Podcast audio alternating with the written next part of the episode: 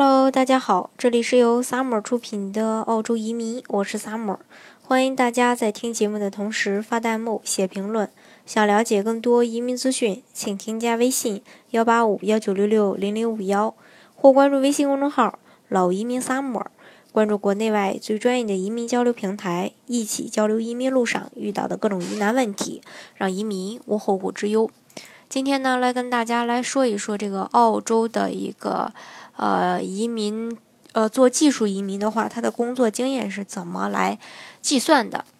我们都知道啊，现在的这个人才招聘市场上也好，还是其他的一些呃公司在招人也好，对于这个嗯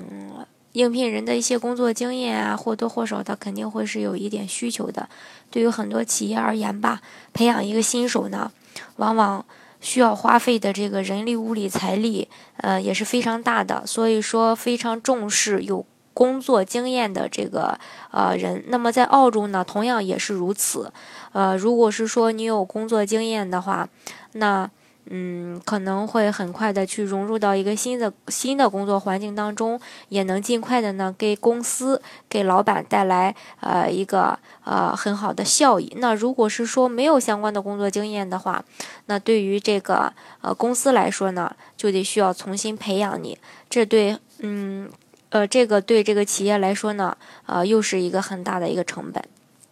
那么，同样的，这个澳洲的这个呃移民呢，也是如此。如果是说做技术移民的话呢，对于申请人的工作经验也是有一定要求的。呃，同样呢，也存在着这样的一种招聘和应聘的一种关系。有工作经验的这个移民申请人呢，更加的容易啊。受到这个澳大利亚当局的一些青睐，特别是工作经验呃十分丰富的这个人，呃，可以说体现就是经验呢，体现了一个技术专业方面的一个熟练程度。那么，澳大利亚对技术移民申请人所具备的工作经验是怎么计算的呢？首先，每一个职业的评估标准是不相同的啊，所以需要根据自己所从事的职业进行相关的一个职业评估。对于呃很多的这个职业而呃来说吧，澳大利亚呃这个他们呢呃就澳大利亚那边的这个移民局，他认为如果没有一直从事这个行业，可能会面临着这个技术熟练度可能会降低的那么一个客观事实。比如说计算机对于这类呃类型的这个职业的这个一个工作经验的评估，要求工作经验至少是一年以上，而且最好是不要出现这种。呃，断断续续的情况，你今天工作呃三天，明天再工作几个月，那这样，嗯，如果你在申请的时候，也是会被拒的。今天呢，有一个之前听我节目的这个粉丝啊，他跟我说，他的儿子然后没有工作经验，语言非常的好，然后打分打了六十五分，学的是土木工程，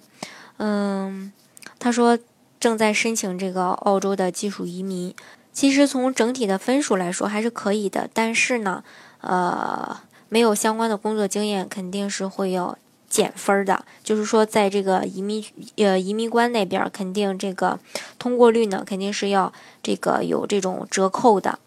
最好说是有工作经验。当然，他目前已经补过一次材料了啊，现在还在等结果。嗯，到底能不能呃成功的拿到身份呢？这个还未知啊。但是最好要有相关的工作经验的。其次就是说，如果你拥有了相关职业的一个资格证书，但是没有一直从事这个职业的相关的行业，那么澳大利亚的官方他认为这张证书只能证明你学会了这个技术，并不代表你有类似的相关的工作经验，也不一定会做这个。其实。呃，这也是一个非常客观的评价。虽然我们会某某些技术拥有了某些这个资格证书，但是从事的跟它是不相关的一个行业的话，呃，学会的这个技术往往是不具备实际操作性的，也就是说，所谓的不会做了。比如说会计啊、工程类的这些呢，呃，都会呃出现这种类似的情况。那最后说，这个工作经验是有年龄限制的，因为澳大利亚呢，它也只承认十年内的一个工作经验。呃，俗话说嘛，三天不做手生，三年不做技术也生。如果你拿一段十多年前的一个工作经验来证明你的一个工作评估，那么移民局他肯定也是不会承认的。但是，只需要你提供十年内的一个工作经验，呃，如果你能提供出来，并且其他方面也符合相关的一个申请要求的话，那这样是可以的。另外呢，并非全职工作经验，呃，也是难以得到这个，呃，承认的。官方要求至少工作的时间超过一周，呃，十二个小时以上，才能算真正的从事这门工作，可以累积，呃，这种。正式的这种工作经验进行评估，这一点大家要知道。